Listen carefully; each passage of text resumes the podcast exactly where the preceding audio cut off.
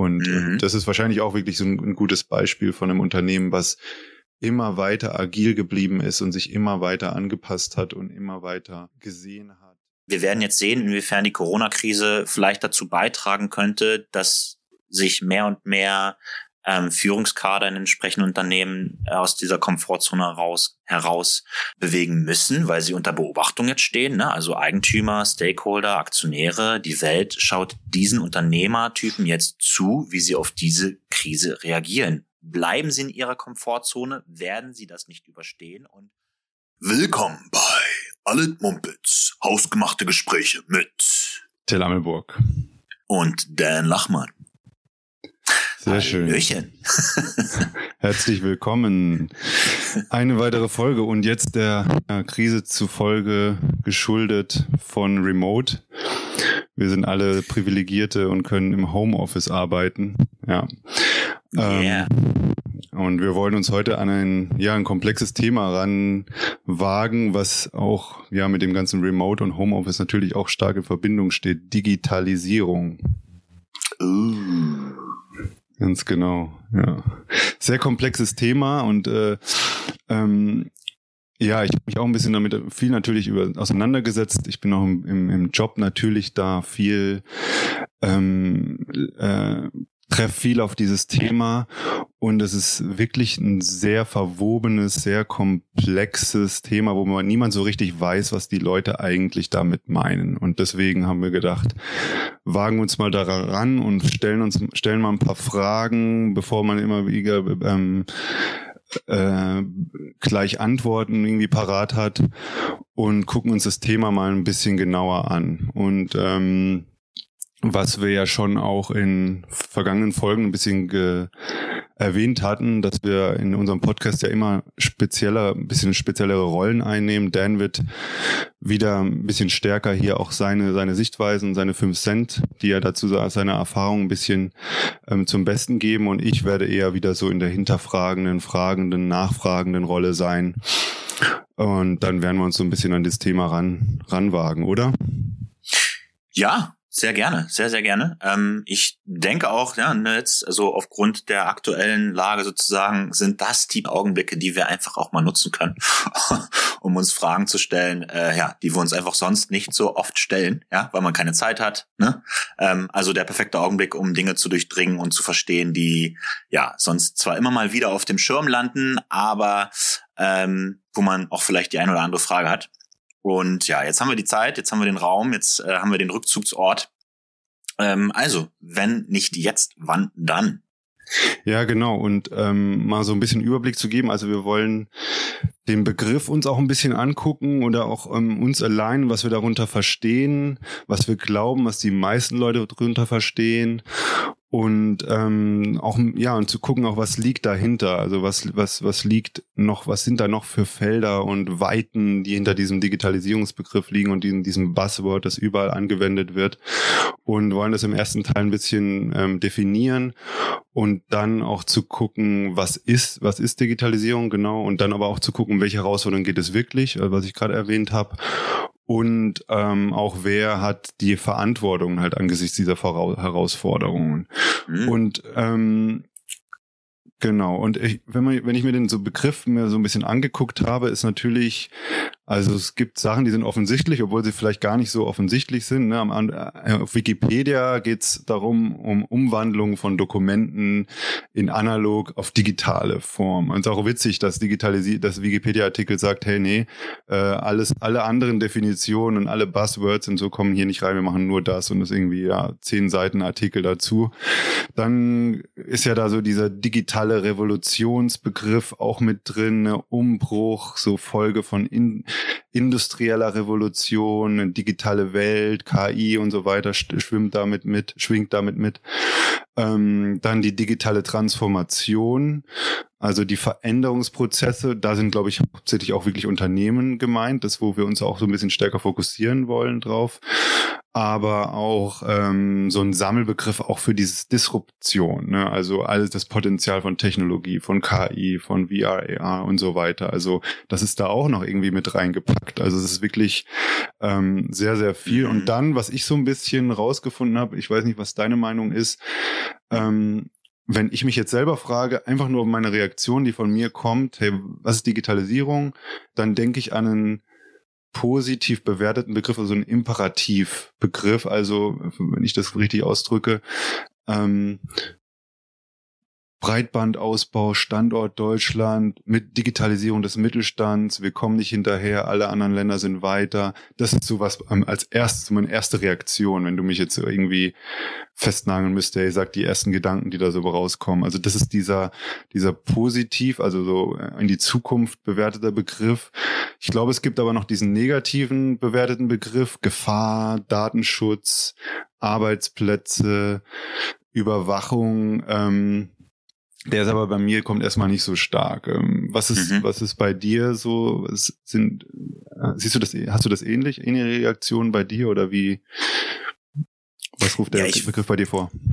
Ich, ich würde schon mich fast wundern, dass, dass, dass du das jetzt als, äh, dass du das in positiv und negativ unterteilt hast, weil selbst so Brand, äh, Breitbandausbau und so ja immer so Themen sind, die ähm, aufkommen, vor allem dann, wenn gemeckert wird. Ne? Also auch da hat man es geschafft, sozusagen das alles ein bisschen negativ zu besetzen, was eigentlich sehr traurig ist. Ähm, was ich in dem Zusammenhang ganz interessant finde, ist, wie im englischsprachigen Raum ähm, die Unterscheidung ja. stattfindet. Ne? Also ähm, wir haben ja so im deutschen Sprachraum so ein bisschen die Unterscheidung, die du auch gerade gesagt hast. Ne? Also einfach werden Prozesse irgendwie digitalisiert ähm, und äh, das muss man unterscheiden von ähm, Prozess oder von von Herangehensweisen, wo durch durch Digitalisierung neue Geschäftsmodelle entstehen, ähm, Sachen disruptiert werden. Ja, auch Disruption ist natürlich ein Begriff, der oft fällt. Ja, ähm, im englischen Raum glaube ich ähm, unterteilen sie dann vor allen Dingen zwischen Digitization und Digitalization. Ja, also Digitization ist mehr oder weniger, das hast du ja kurz angeschnitten, ne, so ein bisschen die Sicht, dass man analoge Prozesse und physisch vorhandene Dinge ja, in digitale Prozesse beziehungsweise in digitale Formate so überführt. Ja? Ja, ja. Ähm, das heißt, da werden im Endeffekt einfach ähm, Strukturen und Prozesse, die vorhanden sind, sozusagen ähm, in eine technische ähm, Formatsebene gebracht, die dann einfach eine andere ist.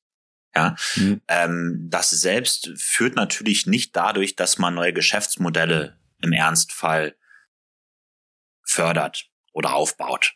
Ja, also auch die Digitalisierung. Ich glaube, das ist oft ein Problem, was nicht wirklich ähm, auch öffentlich diskutiert wird, dass die eigentliche Digitalisierung und äh, die Transformation von Prozessen und Formaten in andere Formate und Prozesse, digitale Prozesse, ähm, nicht dazu beitragen, dass man irgendwie Probleme löst, die bestehen, sondern das ist einfach erstmal nur eine Transformation. Ne? Thorsten Dirkst ähm, oh, seinerzeit, glaube ich, CEO von Telefonica.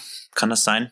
Ähm, ja. Der hat mal gesagt, der hat, der hat mal gesagt, wenn Sie einen Scheißprozess digitalisieren, dann haben Sie einen scheiß digitalen Prozess. Ja, genau. Ja, der bringt das so ein bisschen auch. auf den ja. Punkt. Ja, und dann kommen wir zum Bereich, der wesentlich interessanter ist, nämlich im englischsprachigen Raum dann Digitalization. Ja, und ähm, hier geht es eigentlich um die Befähigung sozusagen eines Unternehmens, ähm, ja, digitale Technologien dazu zu nutzen, äh, um das bestehende Business zu erweitern, ja, oder ähm, äh, revolutionieren breit, oder hm. genau zu, zu, zu bereichern und zum Teil einen automatisierten Zugriff auf Daten zu ermöglichen und diese Daten in umsetzbares Wissen zu verwandeln. Ja, also Wissen, das es ja. dir ermöglicht, zusätzlich neuen Nutzen mit digitalen Applikationen zu schaffen und somit eine, ja, im Zweifel halt eine neue Einkommensquelle äh, zu generieren, beziehungsweise Problem, Probleme zu lösen, die du vorher nicht oder nur schwer lösen konntest.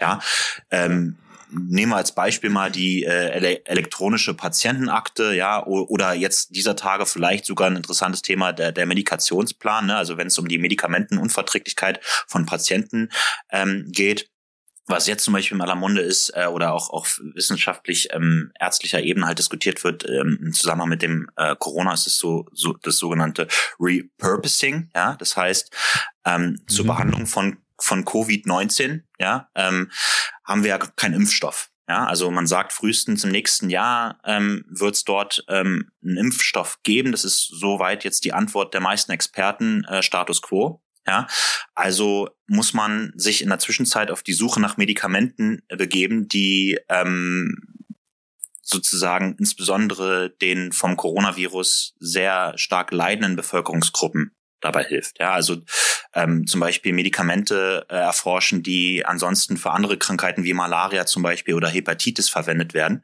Ähm, wie gesagt, also Ärzte sprechen in dem Zusammenhang halt von Repurposing.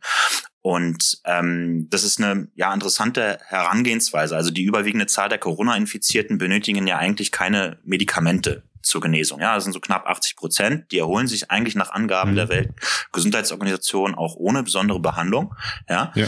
Ähm, Trotzdem, ähm, bei einem beachtlichen Teil von etwa 10 Prozent oder 15 Prozent, glaube ich, kommt es halt zu schweren Krankheitsverläufen mit ähm, Atemproblemen. Ja, also besonders äh, Menschen aus ja. Risikogruppen, äh, wie, wie zum Beispiel Krebskranke in Chemotherapie oder ältere Menschen mit entsprechenden Vorerkrankungen. Für die gibt es ja derzeit keine spezifische Medikamente zur Behandlung. Ja, und hier könnte, ja. könnte ich mir gut vorstellen, zum Beispiel, ich bin ja jetzt kein Experte, aber hier könnte ich mir gut vorstellen, dass ein, Med dass ein Medikationsplan in digitaler Form nicht nur Aufschluss darüber geben könnte, über welche Wechselwirkungen die Medikamente untereinander verfügen, ja, ja. sondern auch bei der Behandlung von älteren Menschen vielleicht sogar Rückschlüsse auf das Verhalten des Viruses selbst Okay, ja. Vielleicht sogar auftauchen. Ja. Also wer weiß, ja. Und das wäre zum Beispiel ein typischer, ähm, so ein, so ein typischer Case, wo man jetzt sagt, hey, das ist halt ähm, auch gerade in Bezug auf die Potenziale, die sich durch Big Data ergeben, ja, ja, äh, ja, wo man eine elektronische Patientenakte und einen entsprechenden Medikationsplan, der vor allen Dingen äh, ähm, da den, den Vorteil hat, dass man halt die Medikamentenunverträglichkeit der Medikamente untereinander ähm, halt auch ähm, sozusagen ähm, tracken kann, dass solch eine Lösung zum Beispiel ähm, neue Erkenntnisse und vielleicht sogar, sogar Lösungsansätze deutlich macht, die im größeren Zusammenhang mit der Überwindung dieser derzeitigen Krise im Zusammenhang stehen. Ne? Und das wäre ja. zum Beispiel ein mhm. typischer Case, wo man sagen würde, okay, hier geht, das ist jetzt im um wieder auf den englischsprachigen äh, Sprachgebrauch zu kommen, das ist jetzt nicht Digitization, sondern es ist jetzt Digitalization. Ja. Okay, okay. Ähm, also ne, auch so sowas ähm, wie Kon ja. ähm, ähm, jetzt Patientendaten, also zum Beispiel von China weiß man das ja, da, da kommt man ja viel leichter an die an die Patientendaten ran, dass man ja zum Beispiel auch KI-Algorithmen äh, trainiert mit Patientendaten. Was ähm, typisches Beispiel ist ja dieses ähm, äh, Krebserkennung oder solche Geschichten, wo, äh, wo man dann äh, wird, ist das geht das auch in diese in diese Digitalization rein, also wo man dann wirklich Patientendaten nutzt, um um um, um neue Diagnosetools zu machen oder geht es auch noch mehr stark dann richtig Richtung äh, Patientendaten nutzen für Versicherungen, die bessere Voraussagen machen können und solche Geschichten? Äh, ich glaube, es geht in beide Richtungen. Also, mhm. dass natürlich der, sage ich mal, der Painpoint oder der, der Grund des Anstoßes natürlich, der Grund, warum dann solche Entwicklungen natürlich passieren, ähm, sozusagen den Problemen geschuldet sind, mit denen wir jetzt konfrontiert sind ist klar, ähm, dass wenn es dann so weit kommt und so derlei äh, derleiartige ähm, Informationen zugänglich gemacht werden, es andere Anbieter und natürlich Stakeholder in dem ganzen ähm, Zusammenhang geben wird, die davon profitieren, ist, denke ich mal, dann eine sich daraus ergebende Konsequenz würde ich, würde ich sagen. Ja, ja. prinzipiell geht's ja eigentlich darum, dass du halt einfach über einen extrem großen Datenstrang etwaige Korrelations ähm, oder etwaige Korrelationen sicher äh, deutlich machen kannst, weil du halt einfach auf Daten in einer größeren Masse zu, zugreifen kannst. Ob, weil oft weiß man auch gar nicht, ähm, was sich daraus sozusagen ergibt. Das heißt, man sammelt einfach erstmal einen riesengroßen Teil von Daten und versucht dann innerhalb dieser Datenstrukturen etwaige Korrelationen durch die entsprechenden statistischen Verfahren ähm, sozusagen ausfindig zu machen ja, und ja, äh, ja. andere, ähm, sage ich mal, korrelationsbedingte Kriterien ähm, mit jeweils wieder anderen Kriterien in Verbindung zu bringen oder in, in Relation zu stellen und dann zu schauen, okay, wie äh, verhält sich halt hier die Korrelation? Auch hier ganz wichtig natürlich, Korrelation ist nicht gleich ähm, Kausalität. Ne? Also hier geht's wirklich darum, ähm, im ersten Schritt einfach erstmal wirklich Zusammenhänge einfach erstmal zu begreifen und sichtbar zu machen. Ja, ja. Genau.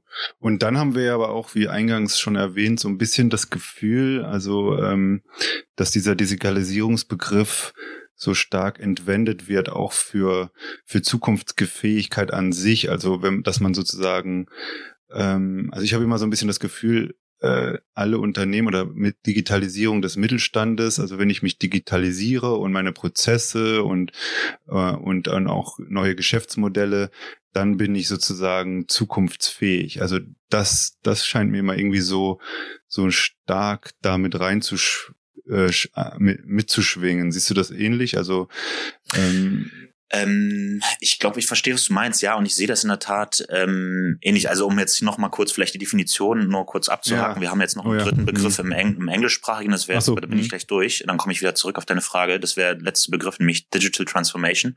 Und es beschreibt dann sozusagen den fundamentalen Wandel unserer Ökonomie, äh, den Veränderungsprozess der Institutionen und wir als Gesellschaft halt durchlaufen.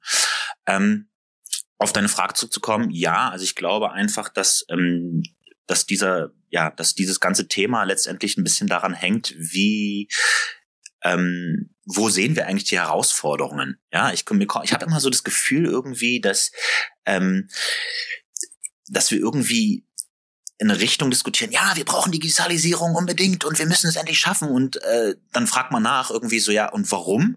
Ähm, ja, äh, keine Ahnung, weil das machen doch jetzt alle und äh, jetzt müssen wir mal langsam äh, hier vorankommen, wa? Ja, um was denn zu lösen, bitte?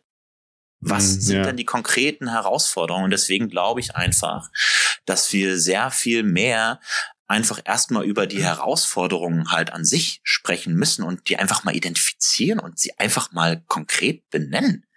Und das geht ja. meiner Meinung nach äh, total unter.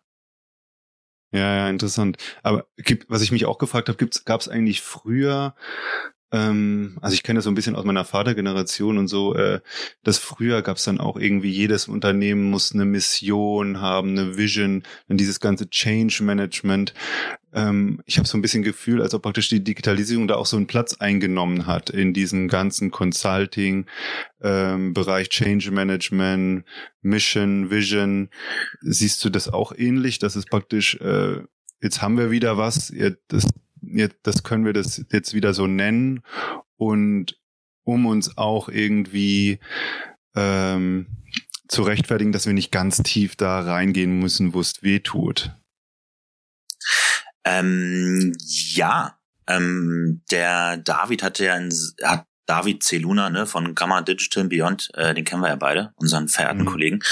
Ähm, der hat ja auch in seinem Artikel ähm, den können wir auch nochmal hier verlinken. Ich glaube, wie hieß der Deutsch? Ähm, der Mittelstand braucht keine digitale Transformation, hieß der, glaube ich. Ne? Also ein relativ reißerischer Titel, ja. Aber ähm, auch im persönlichen Gespräch hat er auch immer wieder darauf hingewiesen, dass es einen ganz interessanten Trend gibt, ja. Also äh, vor allen Dingen im Agenturgeschäft, also Agenturen, die früher einfach Werbeagenturen waren, sind zu sagen auf diesen Digitalisierungshype mit auf gesprungen und haben sich selbst transformiert, nämlich in Agenturen für digitale Transformationsberatungen. Ja, und ja. Ähm, ohne sich wirklich äh, anstelle des Kunden, also stellvertretend für den Kunden, die Frage zu stellen, okay, was wollen wir eigentlich lösen? Also wollen wir jetzt einfach, dass du deine interne Hauspost äh, nicht mehr äh, nicht mehr Erwin übergibst und der die dann zu Ina bringt, ja, sondern ja. du willst halt einfach, dass er an seinem Schreibtisch sitzen bleibt und das per Mail rüberschickt. Ja, ja und ja. da gibt's ja auch Beispiele für. Ich meine, also einer der besten, sage ich mal, Beispiele, wo digitale Transformation in dem Sinne, wenn wir sie so nennen wollen, wirklich gut funktioniert hat, ist ja der Klöckner-Konzern, einer der größten Stahlhändler Europas, die kurz ah, bevor ja. sie halt angefangen haben, sich mit diesen digitalen Modellen auseinandergesetzt, die haben die Bestellung noch per Fax abgewickelt. Ja, das ist jetzt ja. kein Scherz. Ne? Also die haben Bestellungen halt per Fax abgewickelt. Und da ist halt die Frage, ähm, willst du einfach nur die Prozesse digitalisieren? Und ich glaube, da sind sehr, sehr viele Agenturen raufge raufgesprungen. Also was früher eine Werbeagentur waren, das sind heute irgendwie äh, Innovationsberatungsagenturen für digitale Transformation und hast nicht gesehen. Ähm, die Frage aber eigentlich, die im Vordergrund stehen sollte, okay, ähm, welche Herausforderungen sehen sich Unternehmen eigentlich gegenübergestellt? Wie kann Technologie dabei helfen? und was ist der wirkliche Kern, der auch auf der Organisation organisationalen Strukturebene in Unternehmen eigentlich sich ändern muss. Aber vielleicht gehen wir ja einfach mal rüber, ne? Also zu den ja. zu der Frage, um welche Herausforderungen geht es denn jetzt wirklich? Ja, genau. Ja. ja. Ähm, ja. Ich, wie, gesagt, also ich habe das schon eben angedeutet mit den digitalen Transformationsagenturen. Ähm, der Mittelstand lässt sich bei der Digitalisierung beziehungsweise bei, bei dem ganzen Thema Innovation so sehr, sehr stark von Beratern über die Anforderungen an ihre Organisation einschüchtern. Ja, da ist irgendwie, ja, Digitalisierung, ja, nichts verstehen wir nicht ganz, äh, helft uns mal, ja. Und Ja, die ja, Leute, genau. die dann zur, die dann zur Hilfe eilen, ähm, wollen aber im Endeffekt nur Beratungsdienstleistungen verkaufen, um ähm, das Unternehmen ein bisschen digitaler zu machen. Ähm, aber tatsächlich darüber aufzuklären, äh, was es, um was es wirklich, um welche Herausforderungen es wirklich geht, macht sich nicht wirklich so. Es gibt natürlich Ausnahmen. Ja, es gibt natürlich auch wirklich ganz hervorragende Agenturen und Dienstleister, die sich da, ähm, die sich da hervortun.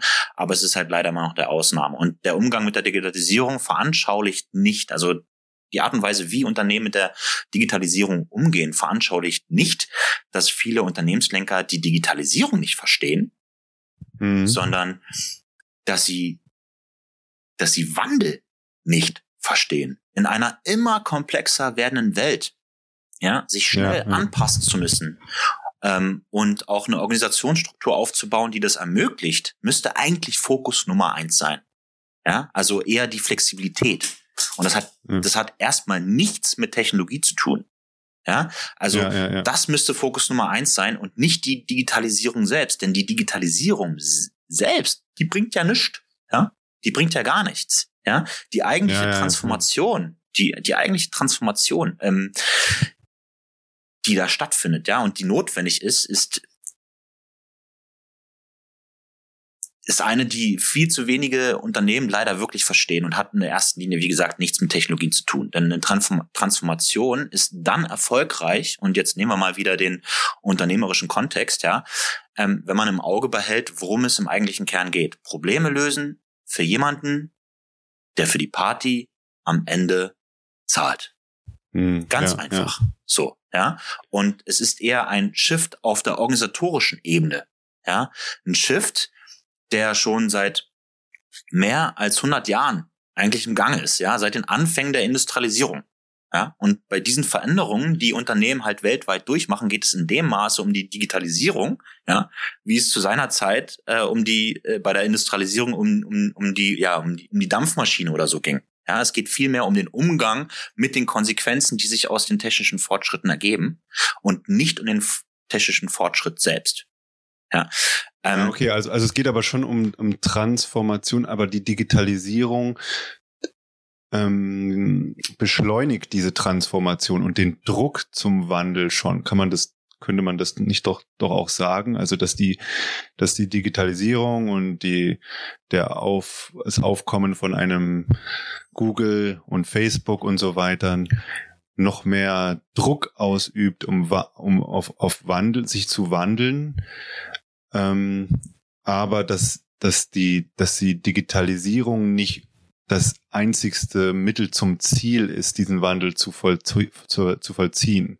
Bisschen kompliziert jetzt. äh, Macht das Sinn, was nee, ist sage? okay. Nee, das macht Sinn. Vor allen Dingen, also genau, weil du halt daraus stellst auch, das ist, ist ein Tool. Das ist viel mehr ein Ja, Tool. ja. Ne? Also im Endeffekt haben wir es mit einer mit einem organisatorischen Transformationsprozess zu tun, der eigentlich seit Anbeginn der Wissensgesellschaft, ne, also Industrialisierung so vor 150 Jahren eigentlich begonnen hat. Ja, ähm, meiner Meinung und ich habe das jetzt noch nicht wirklich viel mit anderen ähm, Kollegen gechallenged, aber ich habe mir natürlich auch so meine Gedanken gemacht. Meiner Meinung nach ist einfach ähm, also die, Inform die Tatsache, dass Informationen halt sehr viel schneller fließen, ist eine als früher, ist ein entscheidender Aspekt da.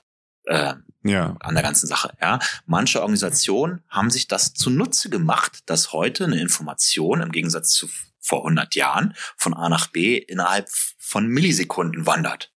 Genau. Ja. Manche Organisationen haben sich das zunutze gemacht auf dem organisatorischen Level, indem sie zum Beispiel einfach wirklich flache Hierarchien haben, indem sie Leute, die den direkten Kontakt mit den Menschen haben, für die die Leistung erstellt wird oder das Produkt gemacht wird, die Entscheidung überlassen. Und manche, um nicht zu sagen viele, tun das eben nicht. Ja, also Ja. mit Bezug auf die Corona-Krise und das, was da wirtschaftlich auf uns jetzt alle zukommt, ergibt sich jetzt auch mal gibt ja jetzt auch eine neue Situation, eine neue Informationssituation, auf die man sich jetzt einstellen muss. Und die Frage ist, ähm, wie können Unternehmen unter veränderten Bedingungen konkurrenzfähig bleiben und Probleme für Mensch und Gesellschaft lösen. Ja, hier können wir vielleicht mal kurz auf unseren nächsten Podcast auch verweisen. Ne? Ähm, wir wollen uns ja beim nächsten Podcast vor allen Dingen auch mit den Auswirkungen ähm, der Corona-Krise auf die wirtschaftlichen Gefilde und auch auf Unternehmen, auf die Unternehmerlandschaft in Deutschland ein bisschen auseinandersetzen. Äh, von daher schon mal ein bisschen Werbung. Ja, Ja, genau. ähm, aber es, es, es, geht hier, es geht hier vor allen Dingen um den Anpassungswillen der Unternehmen. Ähm, und wenn die nicht flexibel genug sind, ja, und nicht schnell genug reagieren können, dann haben sie einfach erstmal einen Nachteil. Und du hattest eben Google und Konsorten angesprochen. Klar, das sind, das sind, das sind Organisationen, die auch, obwohl sie ja riesig geworden sind und gewachsen sind und lange nicht mehr so agil und so schnell und so umtriebig sein können, ähm, wie sie es waren, als sie noch eine 30-Mann-Bude war, ja, was aber auch bedeutet, äh, dass Unternehmen dann natürlich ähm, sozusagen schutzsichere Häfen bauen müssen, um halt trotzdem Schnelligkeit und Innovation in vielleicht kleineren Einheiten dann außerhalb des Unternehmens oder innerhalb des Unternehmens, aber im geschützten Bereich irgendwie zu testen. Ja, aber solche Unternehmen haben sich das natürlich zunutze gemacht und haben daraus einen Vorteil ähm, sozusagen ähm, für sich geschaffen. Und hier ist meiner Meinung nach eigentlich das, das ist wirklich das, das Kernproblem für mich ja, und hier geht's ja. auch wieder um Information. Ähm, du kennst ja das, du kennst ja diese, diese, diese, diese, diese Videos, die es auf LinkedIn auch ganz oft gibt, ähm, wo du eine Kette von Mitarbeitern hast, die alle hintereinander stehen und dann äh, macht man dieses stille Post äh, ja, ja, ja, das kenne ich. Ja. Meist, meistens sind es jetzt nicht, das ist jetzt nicht böse gemeint, aber meistens sind es halt irgendwie Inder. Ähm, also ich habe ja. ganz viele Videos gesehen, wo halt Inder irgendwie in einer Reihe stehen und dann fängt einer links an, der der macht halt pantomimisch irgendwie einen, einen Motorradfahrer nach, der halt irgendwie auf dem Motorrad irgendwie äh, sich positioniert und den Motor anwirft, ja und ja. klopft dann den nächsten auf die Schulter und der muss das dann, der muss sich dann umdrehen, muss, muss, muss verstehen, was er mir pantomimisch sozusagen erklären will und gibt das dann weiter. Und ganz ja, rechts, ja, ja am, am, am, an, dem, an dem letzten, an der letzten Person, ja, ähm, muss sie oder er muss dann zum Schluss ähm, sozusagen auch noch mal verstehen, äh, was sind das da einfach für, für Informationen, die hier ähm, gerade geflossen sind. Und das passiert in großen Konzernen, gerade mit übermäßig hoher hierarchischer Struktur nach dem tayloristischen Prinzip sozusagen, ja, passiert das halt ja. eben ganz oft, ja. Informationen wandern auf der unteren Ebene, wo halt wirklich der nahe Kundenkontakt, ja, oder der, der Kontakt zum Problem einfach ähm, sehr stark ist, ja, wandern die Hierarchie nach oben. Und auf den unterschiedlichen Ebenen verändert sich die Information, weil jeder nur die Information weitergibt, die ihn ja. oder sie einen guten Licht darstellt oder weil man der Meinung ist, nein, dass ähm, der Entscheidungsträger drüber braucht vor allen Dingen die Information oder die Information. Das heißt, Informationen verändern sich. Ja? ja? Und der, der am Ende die letzte Pantomime in diesem Beispiel sozusagen entgegennimmt, ja, ist der CEO. Ja? Und der, der aufgrund dieser Pantomime jetzt entscheiden soll, was hier eigentlich gerade passiert der bei der Weitergabe von oben nach unten ähm, aber mit Informationen zu tun hat, die sich verändern. Und das Management ist dadurch nicht nur langsam durch die Struktur, ja. sondern arbeitet mit unzutreffenden Informationen oben auf der Entscheiderebene. Und das löst auch Big Data nicht. Ja, ja, klar. Weil, ja, ja. Ne. Big Data, digitale Geschäftsmodelle lösen die Probleme nicht, die die Struktur an sich hat. Ja. Und, Und dieses Manko der organisationalen Struktur wird durch die Digitalisierung halt nicht gelöst. Also das ist meine, meine Meinung dazu. Ja, und ähm, aber diese Strukturen sind ja, wenn man jetzt zum Beispiel so einen Mittelständler nimmt oder noch einen größeren Mittelständler, diese Strukturen sind ja, bestehen ja seit 100 Jahren, oder? Oder vielleicht ähm, ähm, haben sich geringfügig verändert und die Unternehmen waren ja sehr erfolgreich mit dieser Struktur. Waren die erfolgreich, weil es weil die globale wirtschaftliche Lage günstig für sie war oder weil es noch keine Digitalisierung gab oder weil die einfach von den Produkten schon wirklich und von den äh, wirklich Probleme gelöst haben ähm, ähm, oder oder oder wie wie siehst du wie siehst du das? Ich frage mich manchmal, wie ein Dr. Edgar zum Beispiel Ende des 19. Jahrhunderts ähm, mit einer Entwicklung umgegangen wäre, wenn es damals schon die äh, Digitalisierung gegeben hätte. Das ist zum Beispiel eine Frage, die ich mir manchmal stelle. Ja, und mhm. wenn man sich Dr. Oetker ist jetzt nur ein Beispiel, ne? aber er hat halt Versuche am Anfang unternommen, äh, eine Fußcreme und eine Warzentinktur zu entwickeln. Ja, hat da ein bisschen mit Gesundheitskakao rumgespielt, da ein paar Versuche gemacht, dann hat er Backpulver in vorportionierten Tütchen erfunden. Wow, ja, er war nahe am Kunden dran ja. und war einfach agil. Ja, und ich glaube, auch wenn er damals schnell gewachsen wäre und die Digitalisierung zur Verfügung gehabt hätte, hätte er auf jeden Fall versucht, sicherzustellen, dass, dass er trotzdem schnell und angemessen auf sich verändernde Marktbedingungen reagieren kann. Das wäre so jetzt meine Unterstellung eines Dr. Oetker, der mm, ja im mm. Endeffekt derjenige war, der das Unternehmen zu dem gemacht hat. Ne? Also er ist halt ne, gewachsen jetzt, was man über seinen familienhistorischen Hintergrund in dem Zusammenhang erwähnen müsste, lassen wir jetzt einfach mal unerwähnt, aber das ist, ist jetzt zum Beispiel, ja. Ähm, also auch ganz viel der, der, der Errungenschaften, die Unternehmen ähm, sozusagen erfolgreich gemacht haben, ähm, sind aus Experimenten entstanden. Und Experimente haben es in der Natur der Sache in sich, dass sie eigentlich in, in, in einem Idealzustand ähm, dann funktionieren, wenn sie schnell vonstatten gehen. Das heißt, und das ist ja auch so ein bisschen das, was aus dem Valley dann ähm, jahrelang gebraucht hat, um hier mal ein bisschen rüber zu schwappen, nämlich das schnelle Testen, ja, das ja. Iterieren. Ja, wenn du mit einer Lösung auf den Markt gehst, für die du dich nicht schämst, dann bist du zu spät. Ja, ja, ähm, ja. Teflon, Teflon, ja, es war, man hat, man hat, äh, man war auf der Suche nach einem Korrosionsschutz und hat dann durch Zufall Teflon entwickelt. David meinte letztens zu mir, ja, das ist ähm, erfolgreich gescheitert. Ja, man hat eigentlich etwas sozusagen anvisiert, was man machen wollte, ist damit gescheitert, hat aber was komplett anderes irgendwie entdeckt. Und das ist so ein bisschen ähm, die hierarchische Struktur und auch aus dem Taylorismus, wie gesagt, geschuldet, ähm, Zeit der Industrialisierung und so ist ja im Endeffekt äh, so eine äh, aus einer Befehlsstruktur erwachsene, äh, Stru ja, eine aus Befehlsstruktur erwachsene Hierarchieabfolge sozusagen, die entstanden ja. ist, ja, die einfach sehr schlecht funktioniert, wenn die Information selbst ähm, sich schneller von A nach B bewegt, weil du hinderst, du, du fängst sozusagen den Vorteil, den ein technisches System bringt, nämlich, dass du schnell Informationen von A nach B bringen kannst, fängst du dadurch ab, wenn die mhm. Information erstmal wieder ah, ganz schnell, zack, aber nur bis hierhin. Da wird sie erstmal geprüft, alles klar, ja, und da okay, liegt sie dann eine Woche rum und dann wird sie wieder geprüft, dann wird sie wieder weitergehen, ganz schnell. Aber die wird hier schon wieder gestoppt. Mann, jetzt sind wir schon so schnell mit der Info, aber die kommt immer noch nicht so schnell oben an. Wir haben zu viele Ebenen. Ja, ja das ist zum Beispiel einer der, einer, einer der Sachen, so, ähm, einer der Sachen, die halt in, in dem Sinne so zum, zum, zur Herausforderung und zum Problem werden können. Ja? Wenn man dann aber, halt. Aber hat es auch nicht grund grundsätzlich mit Größe des Unternehmens zu tun? Oder machen Google, Facebook, Amazon, Netflix das besser und äh, und ja, ist Netflix agil genug, um jetzt gegen sowas wie TikTok äh, zu agieren und ist ähm, Tencent agil genug, um ja auch äh, TikTok oder Livestreaming in China zum Beispiel ähm, zu agieren oder ist nicht in der Natur der Sache. Sobald äh, Unternehmen sind klein und agil und im Survival Mode und passen sich schnell an, pass anpassungsfähig und werden dann größer und werden dann wieder disruptiert. Kann man das so sagen? Ja. ja.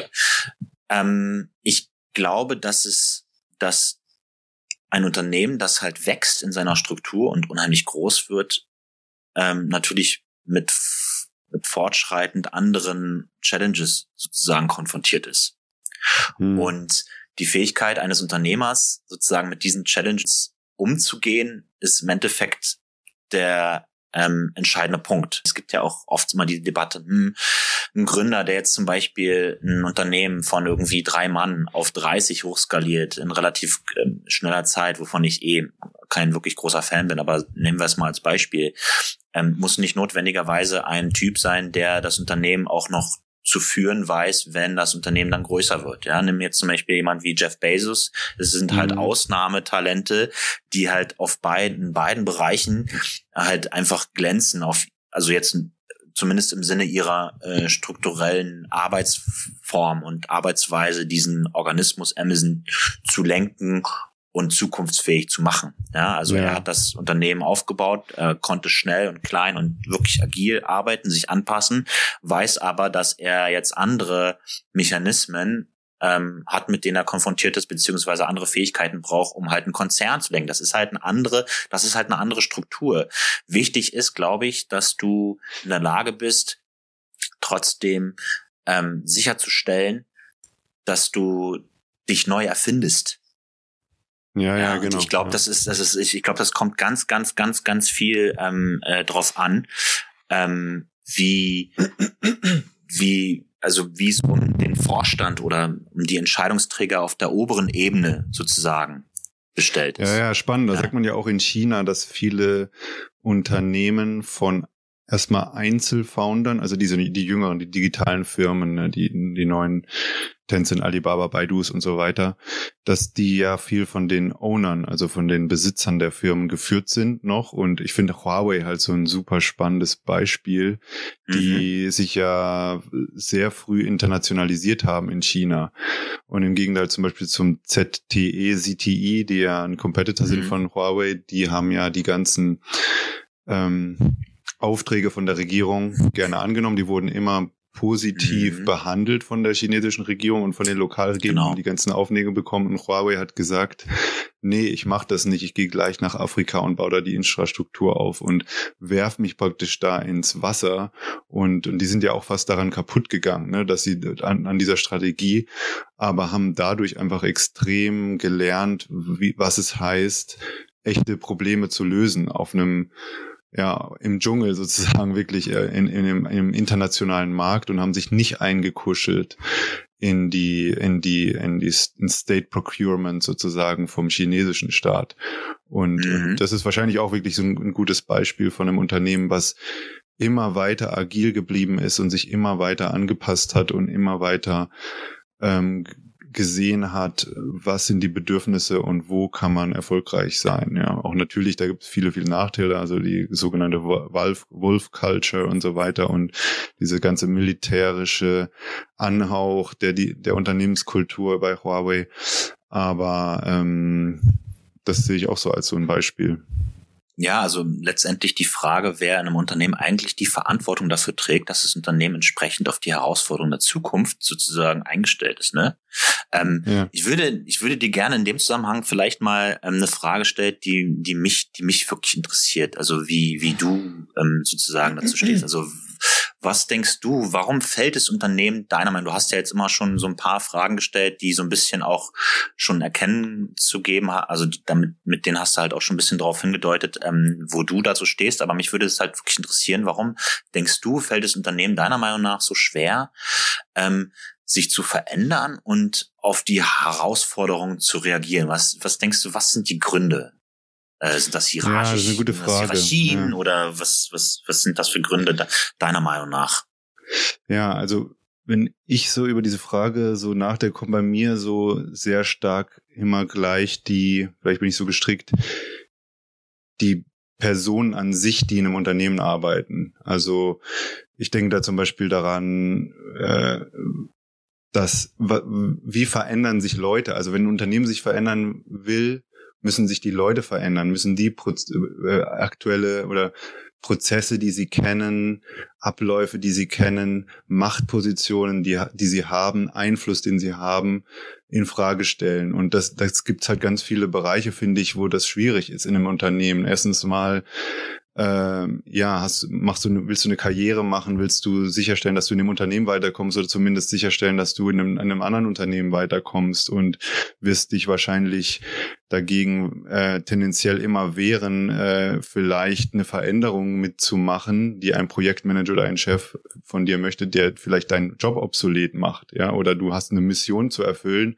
und danach ist dein Job weg, weil du deine Mission so gut zu erfüllt hast oder sowas. Mhm. Und dann, und dann geht's aber, glaube ich, äh, wenn, wenn ich mich so frage, auch noch, noch tiefer. Ich glaube, es geht auch um Identität, ähm, ähm, dass die Leute einfach äh, nicht aus ihrer Komf Komfortzone raus möchten. Also wenn sie äh, und an ihrer Identität äh, festhalten wollen, die sie in be- bestimmten Rollen in, in, in bestimmten Unternehmen haben, was ich gerade schon eben gesagt habe, Teams, in denen sie arbeiten wollen, M- Machtgebiete. Also jeder möchte ja auch irgendeine Bedeutung haben. Und wenn diese Bedeutung dann plötzlich fehlt, ähm, durch, durch neue Prozesse, durch Wandel, auch wenn man sagt, ja, das könnte vielleicht später wiederkommen, ist ja trotzdem ein Risiko, was man eingehen muss, finde ich. Mhm. Und genau, glaube ich, Chefs, ähm, die haben dann, würde man jetzt theoretisch sagen, die haben mehr Verantwortung, ja, noch äh, irgendwie äh, Veränderungen äh, herbeizuführen, aber die haben ja genau dasselbe Problem. Erstens mal, weil die, wenn die angestellt sind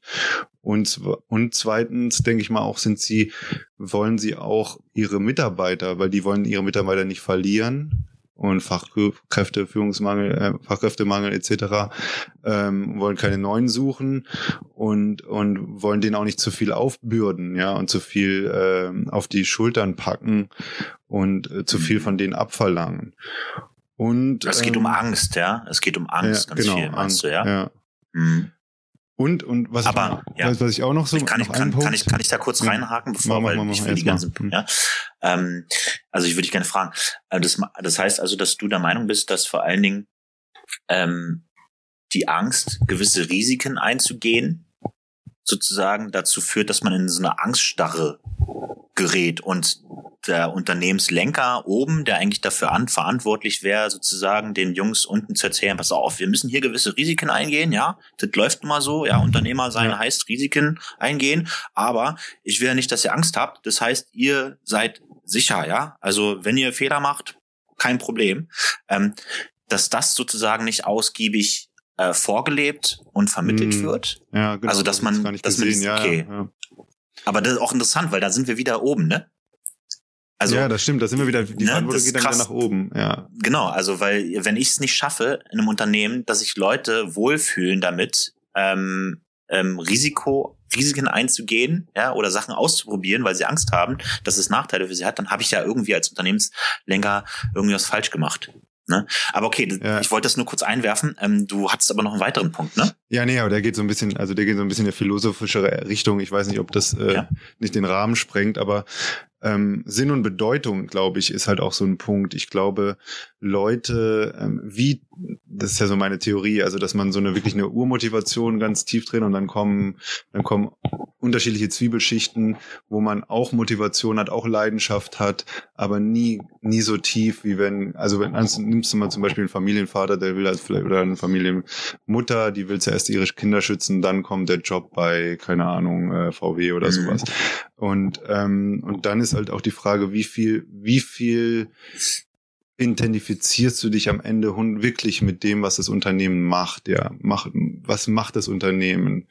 Ähm, ja, also keine Ahnung, neulich mal mit jemandem gesprochen, der ist irgendwie beim Motorradproduzenten ähm, ja, wir machen das und das und das und das. Und dann hat er gesagt, ja, ja, aber eigentlich ist alles Quatsch. Wieso sollen die Leute mit diesen Motorrädern eigentlich rumfahren? Es gibt wichtige, viel wichtiger Sachen auf der Welt. Und äh, das war einfach so witzig zu sehen, wie einerseits leuchtende Augen er gehabt hat, was er da macht und wie, wie gut das Geschäft läuft und äh, wie international sie aktiv sind und was für einen guten Chef mhm. er hat.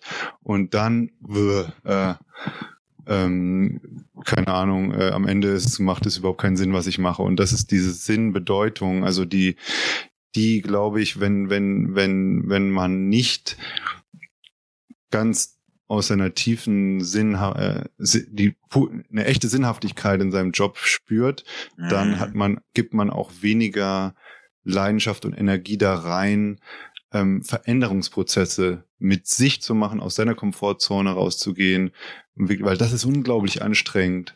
Das, das bewahrt man sich dann oder das kann man eigentlich nur machen, wenn es wirklich um, ja, ist ja immer übertrieben gesagt, Leben und Tod geht oder wirklich um Sachen, wo man unglaublich für brennt und so weiter. Und das ist, ich, ich, ich würde mich jetzt mal so weit so raus zu, aus dem Fenster lehnen, zu sagen, dass viele Leute, die sehr identifiziert sind mit ihrem Job und Leidenschaft, sagen, dass es trotzdem trotzdem nicht ganz tief im, im Kern ist, dass wir praktisch auch diesen Jobs praktisch zu, zu äh, starke Bedeutung finden und trotzdem aber an einer, einer, einer fehlenden Sinnhaftigkeit und so leiden, wenn wir, wenn wir mhm. unsere Jobs machen. Aber ja, mhm. vielleicht ist das auch mal eine, eine, ein Thema für eine andere Episode, auch so ein bisschen die, die, die ganze Bullshit-Jobs äh, sozusagen, äh, Bewegung, da gibt's ja auch Bücher dazu und so weiter. Aber Na, wir hatten ja, ja wir hatten ja im letzten Podcast hatten wir darüber schon eigentlich geredet, ne? Also auch ähm, über den Punkt, ähm, in dem Moment, wo du halt sagst, hey, pass auf, ähm, ich unterscheide hier ganz stark zwischen äh, privat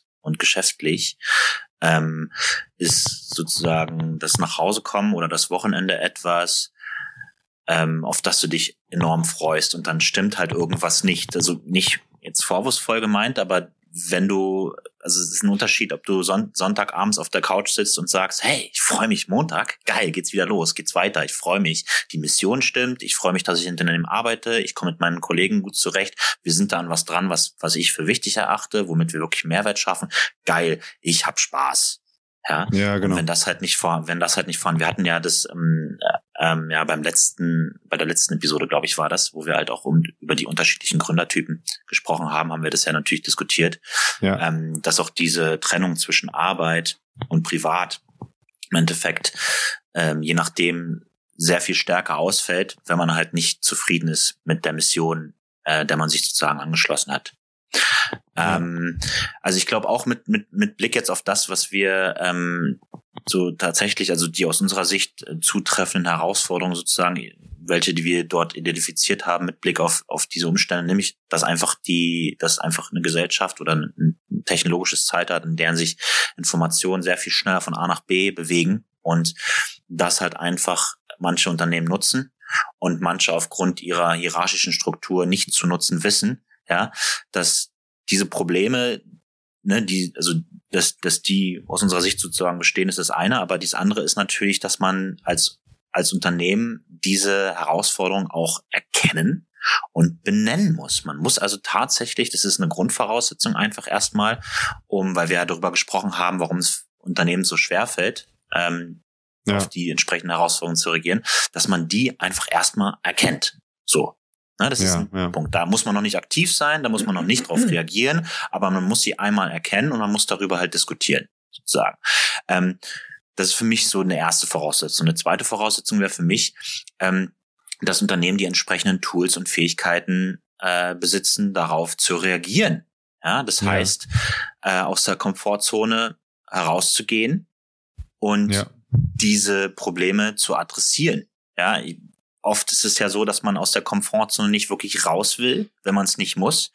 Ähm, wir werden jetzt sehen, inwiefern die Corona-Krise vielleicht dazu beitragen könnte, dass sich mehr und mehr ähm, Führungskader in entsprechenden Unternehmen aus dieser Komfortzone heraus, heraus ähm, bewegen müssen, weil sie unter Beobachtung jetzt stehen. Ne? Also Eigentümer, Stakeholder, Aktionäre, die Welt schaut diesen Unternehmertypen jetzt zu, wie sie auf diese Krise reagieren bleiben sie in ihrer Komfortzone, werden sie das nicht überstehen. Und ich hoffe, dass es nicht passiert, dass man jetzt anfängt, Leute an den Pranger zu stellen, weil sie falsch reagieren. Ich hoffe, hoffe, hoffe, dass das nicht passiert.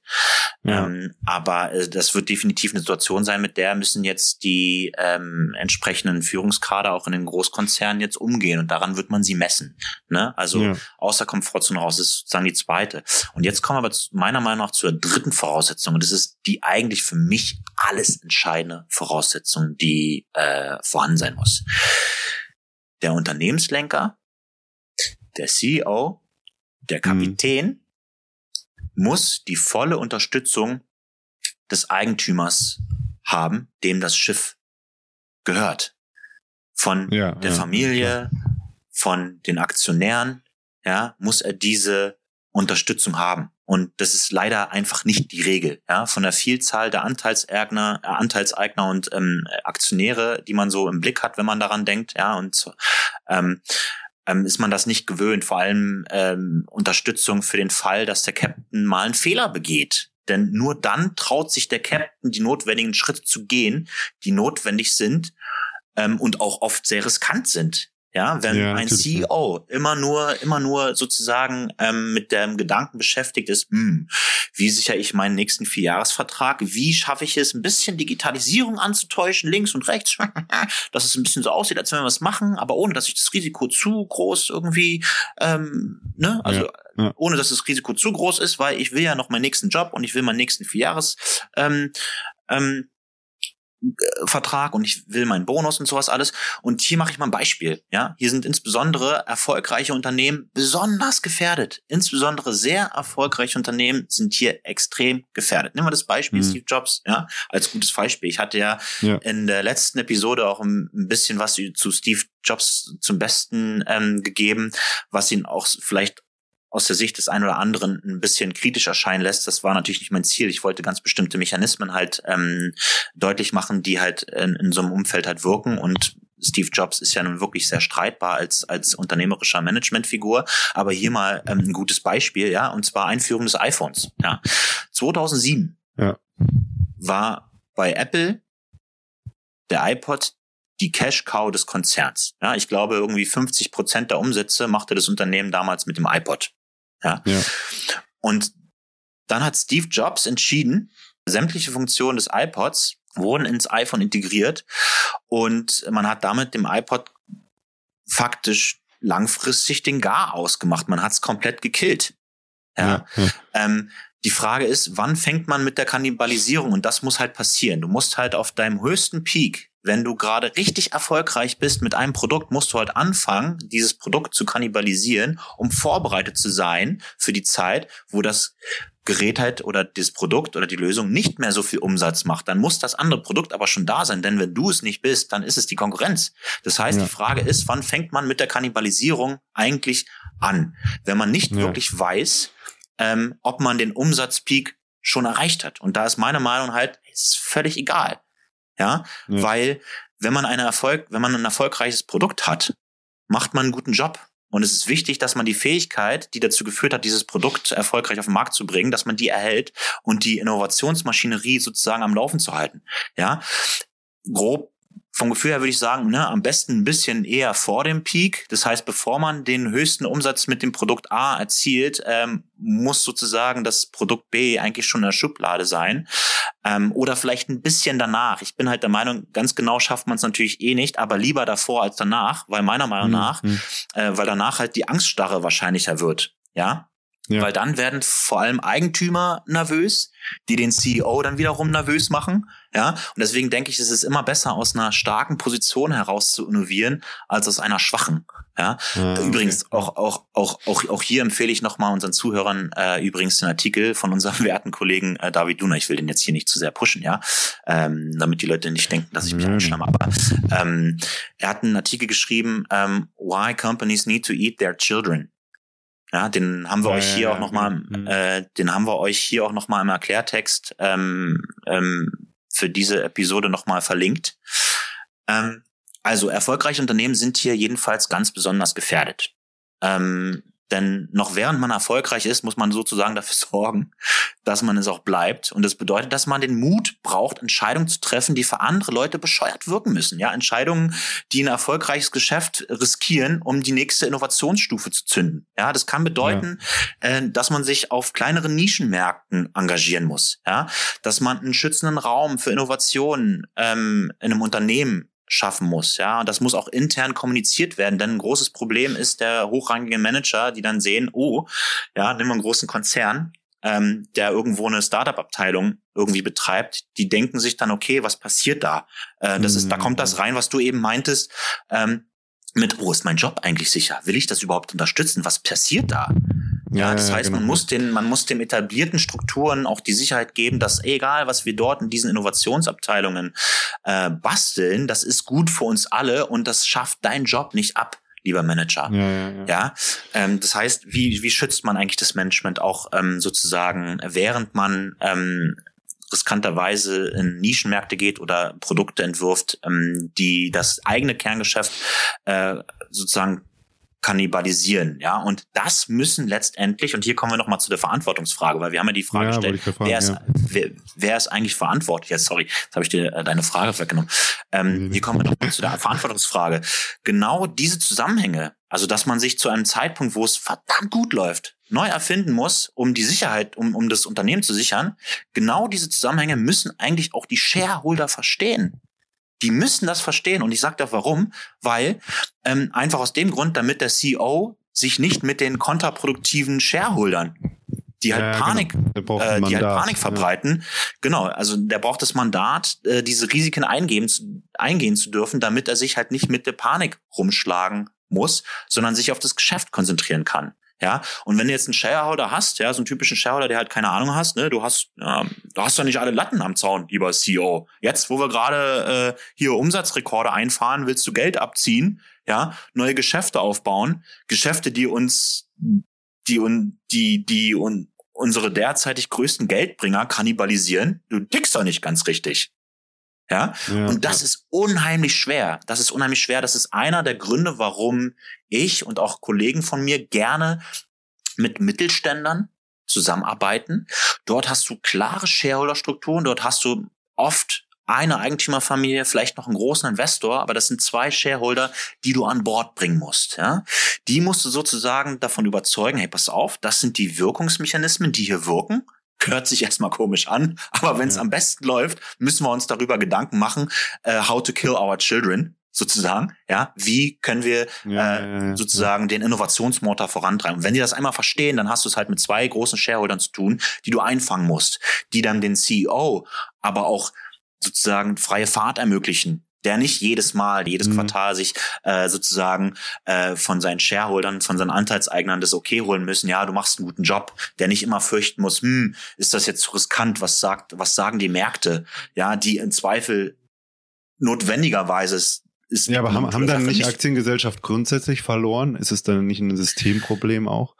Also, dass ähm, Aktiengesellschaften gar nicht diese Agilität überhaupt aufbringen können, weil es nie dazu kommen kann, dass alle Anteilseigner wirklich da an einem Strang ziehen? Oder ist es dann doch wieder die Verantwortung eines extrem charismatischen CEOs oder Chefs, der ja eben nicht nur die Firma managen kann, aber auch die Anteilseigner managen kann.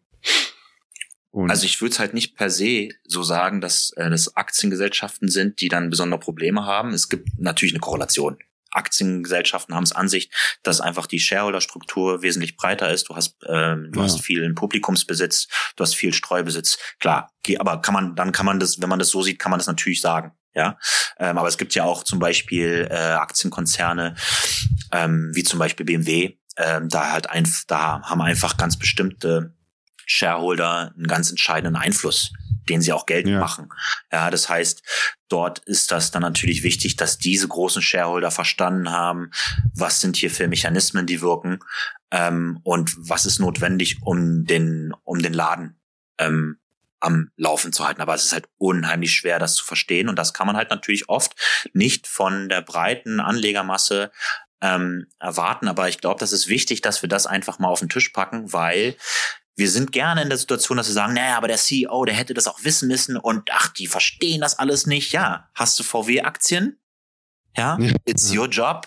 Ja, it's your job to make sure, dass der CEO dort oben an der Spitze ist, jemand ist, der das verstanden hat, der sich nicht ja. nach kurzfristigen Gewinn, äh, Gewinn umschaut.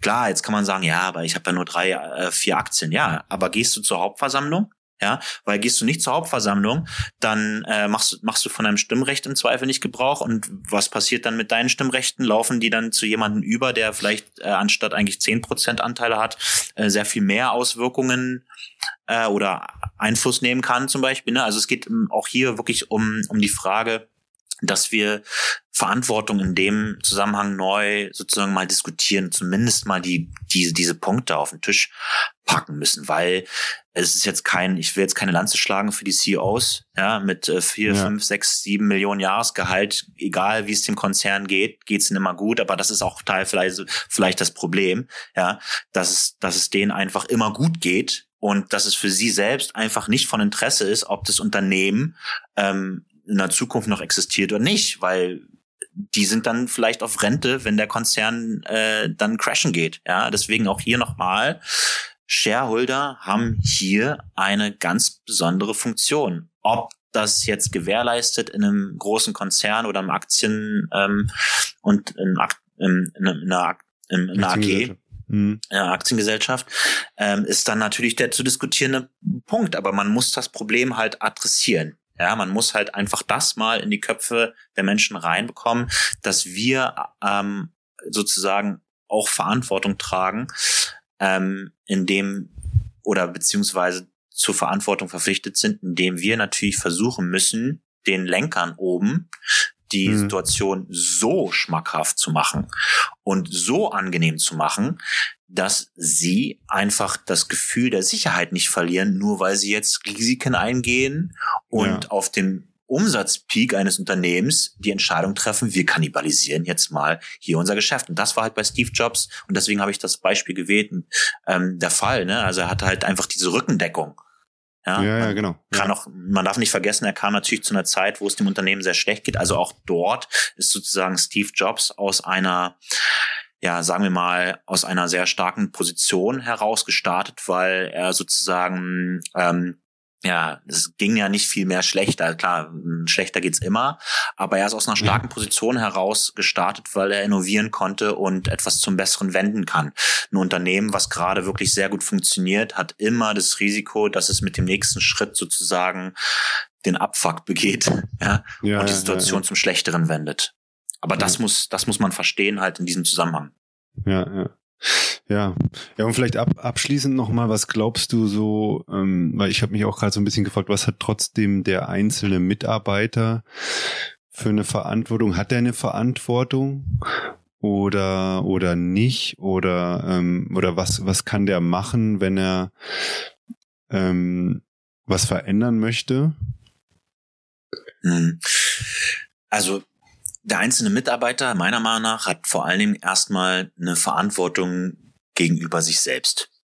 Ja, genau. Ja. Das heißt, ich habe als Unternehmer oder ich habe als Entrepreneur, Entrepreneur oder Angestellter, wie auch immer, habe ich gegenüber mir selbst die Verantwortung, dass ich sicherstelle, dass ich etwas mache, was was mich glücklich macht, ja, ist mal ganz plakativ zu sagen, ja, aber das Mhm. ist für mich natürlich erstmal eine Entscheidung, äh, die du für dich selbst treffen musst, ne? Also du kennst das ja aus dem aus dem Flugzeug, wenn ähm, die äh, wenn die Sicherheitsinstruktionen halt kommen, ne, wo die dann halt sagen, hey, wenn die Atemschutzmasken halt sozusagen runterfallen, ähm, das erste, was du machst, ist, du setzt dir selbst die Maske auf, bevor du deinem Kind, bevor du älteren Menschen, Ja. bevor du Leuten in deiner Umgebung hilfst. Das heißt, Selbsthilfe gilt hier, äh, geht hier einfach, geht, geht hier einfach vor, ähm, weil nur dann du auch sozusagen die Sicherheit der anderen gewährleisten kannst. Und das sehe ich hier so ein bisschen ähnlich. Jemand, der halt einfach in einem Unternehmen äh, ist,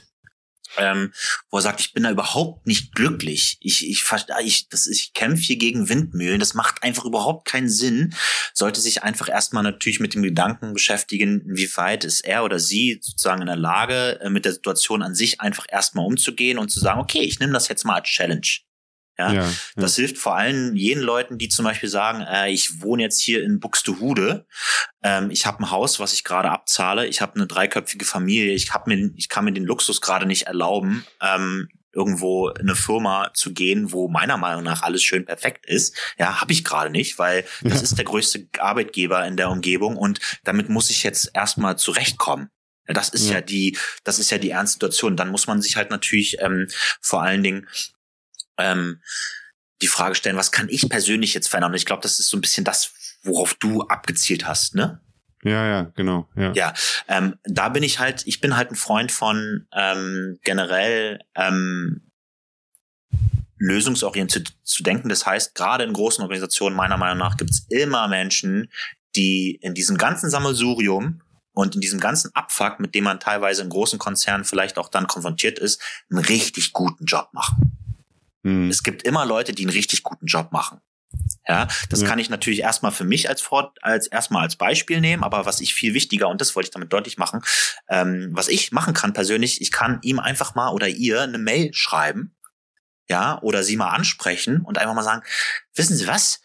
Ich finde, wir haben ja hier echt eine schwierige Situation im Unternehmen. Ich meiner, wenn ich ganz ehrlich bin, hier laufen echt eine Sache, eine viele, viele Sachen meiner Meinung nach falsch, aber ich finde, sie sind großartig, sie machen echt einen tollen Job. Ähm, meine Abteilung, schade eigentlich, ja, hat mit ihrer Abteilung leider überhaupt nichts zu tun. Aber ich wollte Sie nur wissen lassen, wenn Sie irgendwann mal Hilfe brauchen. Ich arbeite übrigens im HR und bin da zuständig für XY. Also falls Sie mal irgendwas brauchen oder irgendwas anderes, was nicht mit meiner Abteilung zu tun haben, bitte greifen Sie zum Hörer, schreiben Sie mir eine Mail. Ich bin auf jeden Fall da. Ich bin der Meinung, Leute wie Sie im Unternehmen hier müssen viel mehr zu sagen haben. Sie müssen viel mehr Impact Ja. haben und ich bin bereit, Sie dabei zu unterstützen. Also mit vor, mit, mit einem Beispiel vorangehen. Die Kräfte, die Ja. im Unternehmen und egal wie abgefuckt ein Unternehmen ist, du hast immer Möglichkeiten, Leute zu finden, die ähnlich denken wie du, stützen. Ja, auch jetzt wieder Corona-Krise. Ne? Wenn man in der Krise rückt, rückt man zusammen und man wird offener äh, für die Probleme anderer Menschen, weil man davon auch betroffen ist.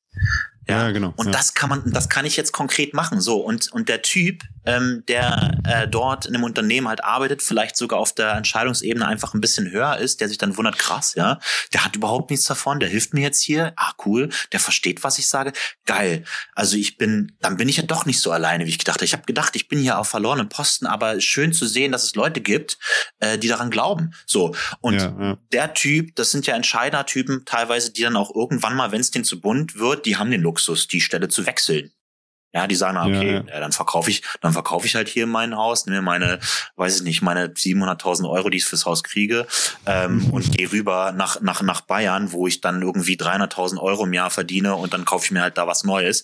Ach Moment, wenn ich komme und gehe, also wenn ich jetzt in ein anderes Unternehmen gehe, ähm, dann nehme ich mir mal Leute mit, mit denen ich schon in einem anderen Unternehmen gut gearbeitet. Das passiert ja oft. Ja, Leute Ja. auf der hohen, ähm, auf der hohen Management-Ebene wechseln ihre Jobs und die bringen eine Führungsmannschaft mit. Oder die bringen Leute mit, ähm, mit denen sie über zehn Jahre gearbeitet haben, weil sie sagen, hey, pass auf, ich bringe jetzt den Laden mal auf Vordermann und ich nehme die Leute mit, mit denen ich seit zehn Jahren schon gut arbeite. Sowas kann natürlich Ja, auch klar. passieren. Und äh, dreimal darfst du raten, an wen der Typ dann denkt. Ja, Ja, ja, der denkt an. Der, der denkt dann an dich.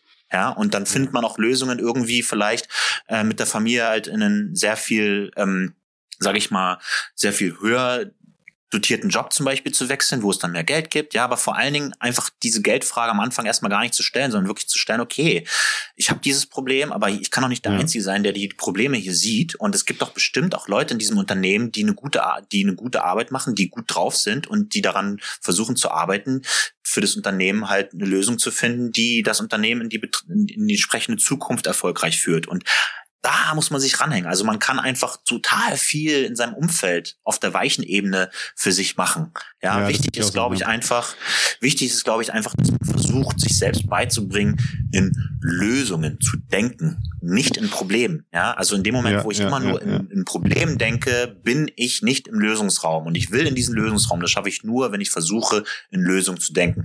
Hört sich flach an, hört sich bescheuert und hört sich simpel an. Und aber das ist hart.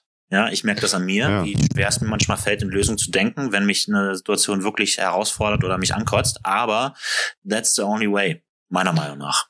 Ja, ja, genau. Nee, ich bin da auch äh, voll bei dir. Also ich glaube auch, und dass man, ja, dass man einfach auch, ja, be nice, also dass man wirklich diese, diese, ähm, dieses Umfeld, man arbeitet mit Menschen zusammen, das ist erstmal wirklich eine, eine menschliche Interaktion, was auch immer das Unternehmen macht oder was auch immer in, in welcher Industrie oder Branche man arbeitet. Am, am, Anfang ist man erstmal wirklich in der, ja, man ist tagtäglich in der men menschlichen Interaktion und, und kann da wirklich sein Menschsein komplett reingeben, so wie man möchte. Also und, und kann da so positiv wie möglich auch in sein Umfeld und so gestalten.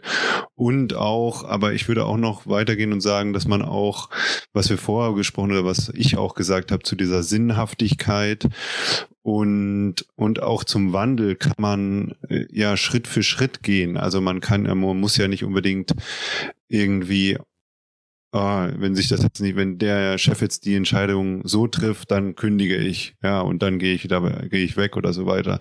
Sondern man kann ja wirklich gucken, wo kann ich meine, hatten wir letzte Episode, glaube ich, auch schon, ähm, meine Inseln schaffen, meine ähm, eine Sinnhaftigkeit oder mehr Sinn oder in, in bestimmte Felder in das Unternehmen reinbringen, für mich auch, kann die aufbauen, kann dann auch zeigen, wie ich da mit Leidenschaft reingehe, kann wieder andere mitreißen. Ähm, also da ist viel, glaube ich, auch möglich, was man auf der wirklich Mikroebene eben machen kann. Ja. Ja, glaube ich auch. Hm. Also wirklich auf der menschlichen Ebene funktioniert da, ähm, ist da einfach sehr viel Potenzial. Ähm, und da liegen eigentlich die, die, die, die Schaltstellen. Ähm, wir sind jetzt bei einer Stunde sieben Minuten, ähm, Ja. acht Minuten. Ähm, Ja. Ich würde, ich würde up. vielleicht noch ein, ich würde vielleicht noch eine kurze Grundhypothese mal einfach zur Frage stellen. Darüber können dann auch unsere Zuhörer vielleicht mal diskutieren. Ähm, oder wir auch vielleicht noch mal fünf Minuten, wie auch immer, wie sich das halt ergibt. Ja. Ähm, und zwar, ähm, wie ist das mit flachen Hier Hierarchien? Es wird oft immer gesagt, ja, die Hierarchien sind zu sind zu komplex. Und ich hatte das ja am äh, an etlichen Beispielen auch illustriert, dass das tatsächlich natürlich ein Problem ist. Ja, ähm, Ja. aber inwiefern?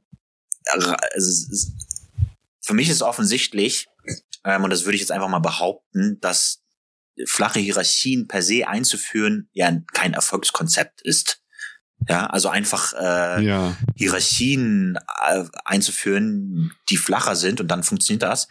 Ähm, glaube ich eben auch nicht, dass es die Lösung ist. Ja, äh, selbst wenn man Leute jetzt entscheiden lassen würden, die näher am Kunden sind, ja, muss das noch lange nicht funktionieren, ähm, wenn diese Leute von vor lauter Angst getrieben sozusagen äh, Fehler zu begehen, sich nicht trauen, Entscheidungen zu treffen. Es müsste also vor allem was in der Unternehmenskultur eigentlich erstmal geschehen, noch Ja. bevor man organisatorisch, hierarchisch den Umbau vollzieht. Allein schon deshalb, um alle mitzunehmen, die der Ja. Entscheider, die in der Scheider, Entscheiderebene auch dazwischen stehen. Ja, im, im ersten Schritt denke ich, müsste man ohne die Hierarchie vielleicht abzubauen zu müssen, ja, ähm, es trotzdem irgendwie hinbekommen, dass man trotzdem irgendwie Entscheidungen schnell trifft.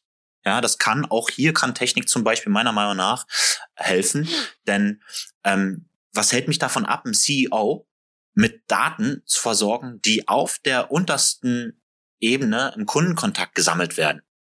Ja, hier kommt natürlich Ja. gleich wieder, aber dann übergehst du ja die ganzen Hierarchien und die ganzen äh, Entscheider, die dazwischen sind, die eigentlich dafür zuständig sind, die Informationen nach oben zu geben. Und das soll auch so bleiben. Und da äh, ist, mag auch was dran sein, aber so ganz bestimmte äh, Performance-Indikatoren oder ganz bestimmte, das kann man sich ja dann auf Konzern, konzernweit kann man sich ja darauf einigen, was das für Informationen sein sollten. Wo ist das Problem, dass die direkt nach oben fließen und auch mal der CEO dann sagt, hey, pass auf, auf Basis dieser Grundlage können wir uns mit den einzelnen Fachabteilungen kurz abstimmen ähm, und dann entscheiden wir aber schnell. Ja, Ja, also ja. noch, noch mal die Frage, würde der Umstand auf der Entscheiderebene bessere und schnellere Entscheidungen zu treffen dazu führen, dass die Hierarchie irgendwann flacher werden würden? Ja, Mhm. ähm, ja, vielleicht. Aber führt eine flache Hierarchie per se dazu, dass das Unternehmen besser auf verändertere, auf veränderte ähm, ja, Marktbedingungen reagieren kann? Well, es kommt ganz drauf an, denn die Verschlankung hat natürlich erstmal den Vorteil, dass Probleme leichter identifiziert werden. Das heißt, in dem Moment, wo du eine Hierarchieebene äh, abschaffst, ja, oder einfach wirklich äh, klare Strukturen schaffst, ne, das ist, kann man sich vorstellen wie so ein Flussbett, ja, Mhm. wo man einfach erstmal Wasser ablässt, ablässt und Ja. dann kommen die, dann kommen die Cliffs darunter Ja, ja, zum okay, Vorschein. Die Erhebungen, die Widerstände. Man sieht erstmal ganz genau, was dort überhaupt an Engpässen überhaupt besteht, ja. Und ähm, wenn ich jetzt unter einer Armada von Führungskräften auf den unterschiedlichen Ebenen erstmal suchen muss, wo welcher Fehler begangen wurde, ja. Mhm. ähm, dann habe ich natürlich keine Chance. Ja, denn ein Konzern ähm, ist unter anderem ja auch so ein, ja, wie soll man sagen, so ein, so ein, so ein Verschiebebahnhof für, für unternehmerische Verantwortung. Ja, das ist so ein bisschen, so ein bisschen wie in Ja. der Politik, ja, äh, zwischen Bundesrat und Bundestag, das ist ja auch oft so. Ähm, da weiß keiner, wer die eigentliche Verantwortung für so eine Miserie trägt, ja, weil alle Ja. irgendwie verantwortlich sind, ja, und äh, inklusive wir Shareholder, ja, das muss ich auch nochmal sagen.